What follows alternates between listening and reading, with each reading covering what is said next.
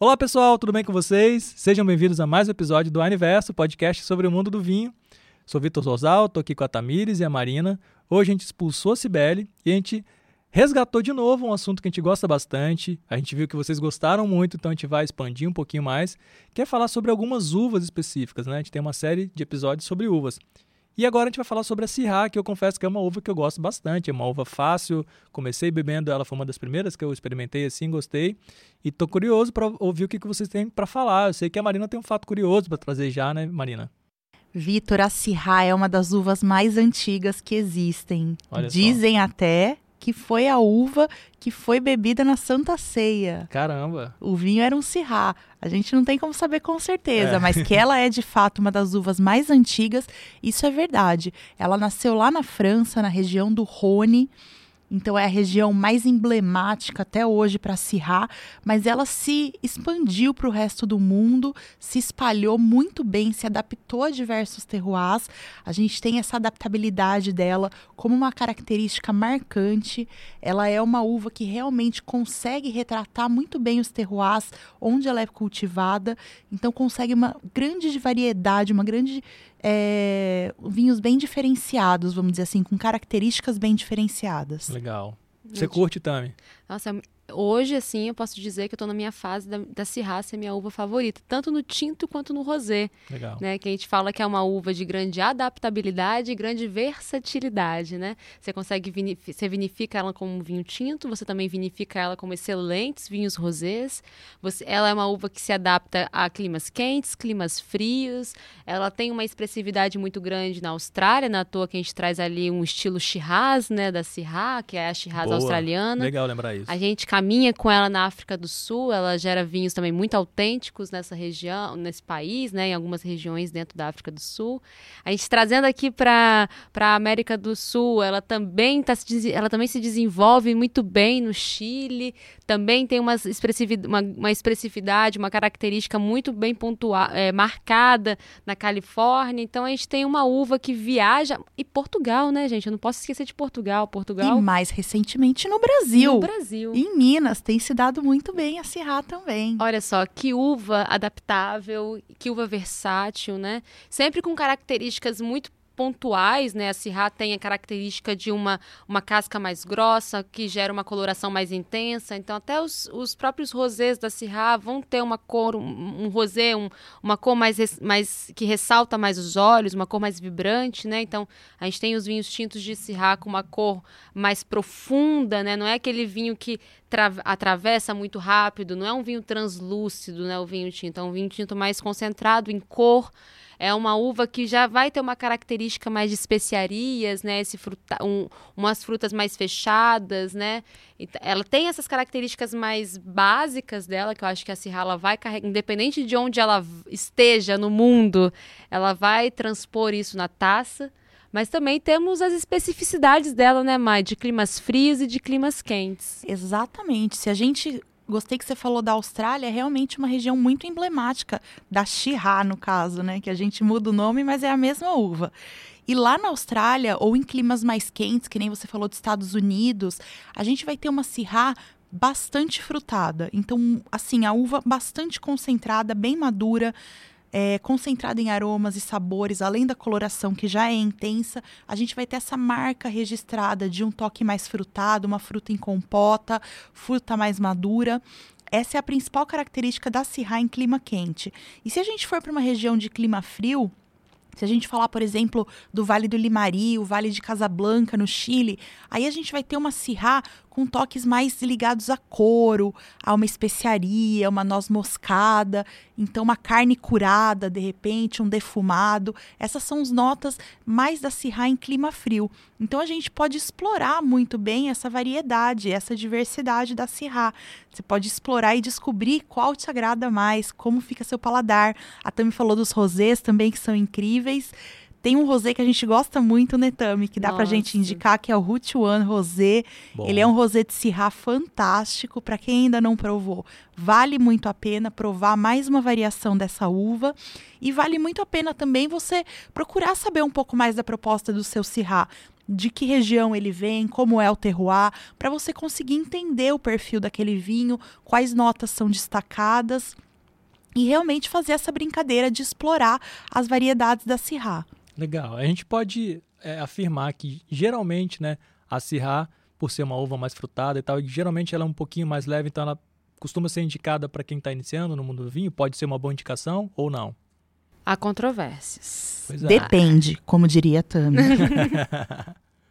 a gente depende muito, ó. A gente pode pegar uma Syrah leve, uma Syrah mais fresca, mais frutada, que não passa por barrica, por exemplo.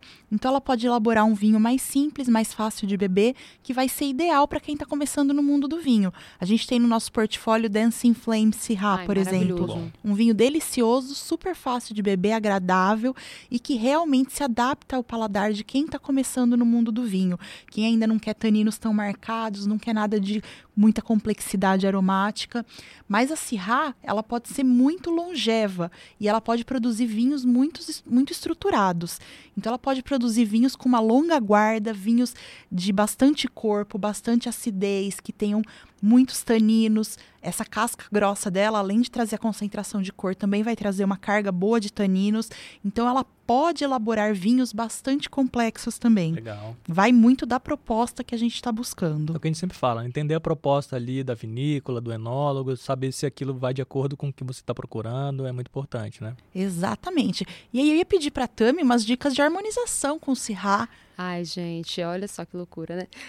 Só eu vou fazer, eu vou linkar diretamente com a harmonização. Quando você fala assim da Syrah, ela tem um, a gente bebe a Syrah de uma forma mais macia mesmo. Por mais que ela tenha esse, por mais que ela já seja uma uva igual a Má falou, com uma casca mais grossa, né, mais escurinha, ela vai trazer maior concentração em aromas e sabores. Ela naturalmente é uma uva que já vai proporcionar um vinho um pouco mais tânico, mas também com uma acidez mais que acompanha esse, esse, esse tanino que ela tem mais concentrado.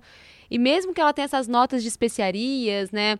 Ela é, um, ela é, ela é uma uva que produz os vinhos mais fáceis de beber também. Não é um Uhum. vinho difí- difícil, assim, né? Eu entendo. Uhum. Mas ao contrário, as pessoas acham, ah, será que ela é mais levinha? Não necessariamente Não ela é é mais levinha. né? Aí, trazendo para harmonização, não à toa que ela é mais levinha, que é muito comum na Austrália a, a galera harmonizar as ci- as chirras, né?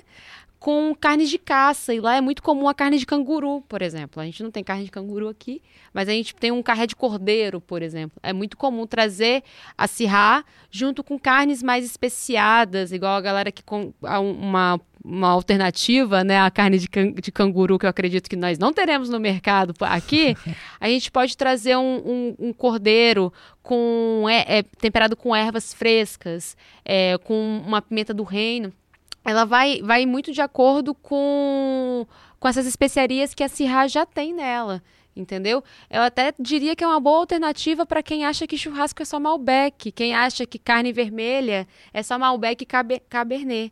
Traz uma Syrah, você vai ter uma experiência maravilhosa com suas carnes, principalmente se essas carnes elas forem mais assadas ou defumadas, assim. Eu acho que o, toque defumado, por exemplo, toque defumado numa berinjela para fazer um quibe de berinjela, se, você- se a pessoa não é do não é da carne, fazer um quibe de berinjela ou pegar os legumes e grelhar os legumes, esse toque defumado vai vir muito bem também com, a, com as notas da Syrah. Eu acho que também é uma, uma- é uma uva que proporciona uma versatilidade de harmonização. E também nos rosés. Né? O, rosé, o rosé de Syrah, esse Root One, por exemplo, ele, ele tem uma estrutura ainda para acompanhar os embutidos. Você não precisa ficar só num, nas, é, nos, nos peixes e camarões. Né? A gente pensa logo em frutos do mar quando a gente pensa em Syrah.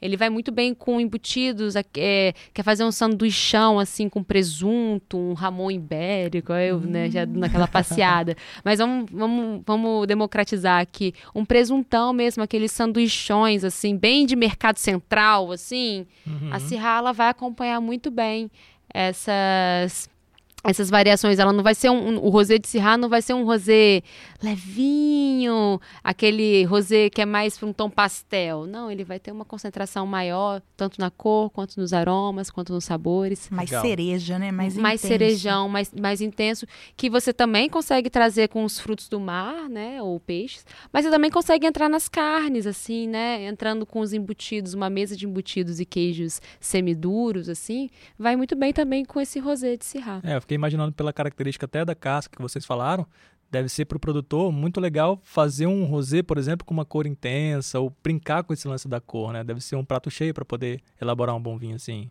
Aproveitar, né, exatamente para explorar essa característica da Syrah e elaborar um Syrah com uma coloração um pouco mais cereja, mais intensa mesmo, que fica linda, inclusive, uhum. e foge um pouco daquele estilo de Provence que a gente está acostumado.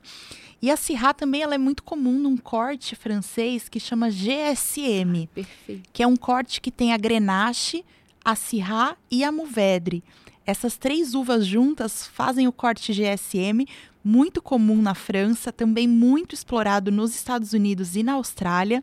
Então, você que não conhece o corte GSM, a gente tem alguns vinhos no nosso portfólio com esse corte. A gente tem o Coquelicot, a gente tem o Pérez Cruz GSM. São oportunidades de você provar a versatilidade da Sirra e como ela fica acompanhada dessas outras duas variedades. O Coquelicot, inclusive, foi clube e de tanto sucesso ele continua no nosso portfólio. Assim, é, é um custo-benefício maravilhoso para conhecer um corte tão famoso e tão tradicional, né? Que também vem lá desse, da região de onde a Sirra vem. Então, assim, Exatamente. é um corte interessante, maravilhoso. E, é um, e você trouxe blends, um outro blend muito bacana junto com a Sirra é a Garnacha então, os, os blends de Syrah e Garnacha dá super certo. A gente tem um Esteban Martin, por exemplo, que é uma prova viva de como esse corte é um corte saboroso, é um cor...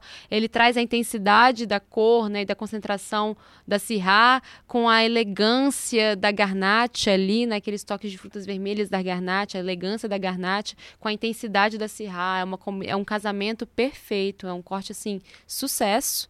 E temos aí um Esteban Martins no nosso portfólio para mostrar essa excelência né, nessa nesse casamento dessas duas uvas. a gente vai encontrar bastante também a Syrah em outros países. Tem na Argentina, a gente tem Dadá, que tem Cabernet com Syrah.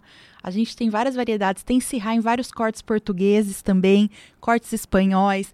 Então é uma uva realmente mundialmente conhecida e cultivada e que realmente tem várias, é, vários predicados, vamos dizer assim, várias características interessantes que podem, podem ser aportadas nos vinhos. Legal. Você falou de Portugal, vamos trazer o JP Azeitão Rosé JP Aceitão Rosé, exatamente. Nossa, 100% Sirá. 100% Sirá. Leve, uma delícia no paladar, super refrescante. Aquelas, aquelas frutas vermelhas frescas ali, bem exaltadas.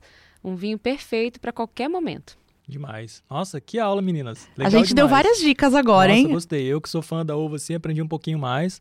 Quero tentar procurar mais vinhos com essa uva, porque com certeza eu vou gostar. É isso. Gostei dessa série. É legal a gente trazer de novo. Vamos trazer nos próximos episódios mais, mais é, assuntos assim sobre uvas que o pessoal tem curtido bastante. Com certeza, foi um prazer. Legal. Sempre um prazer, gente. Valeu então. Tchau, tchau. Beijão, galera.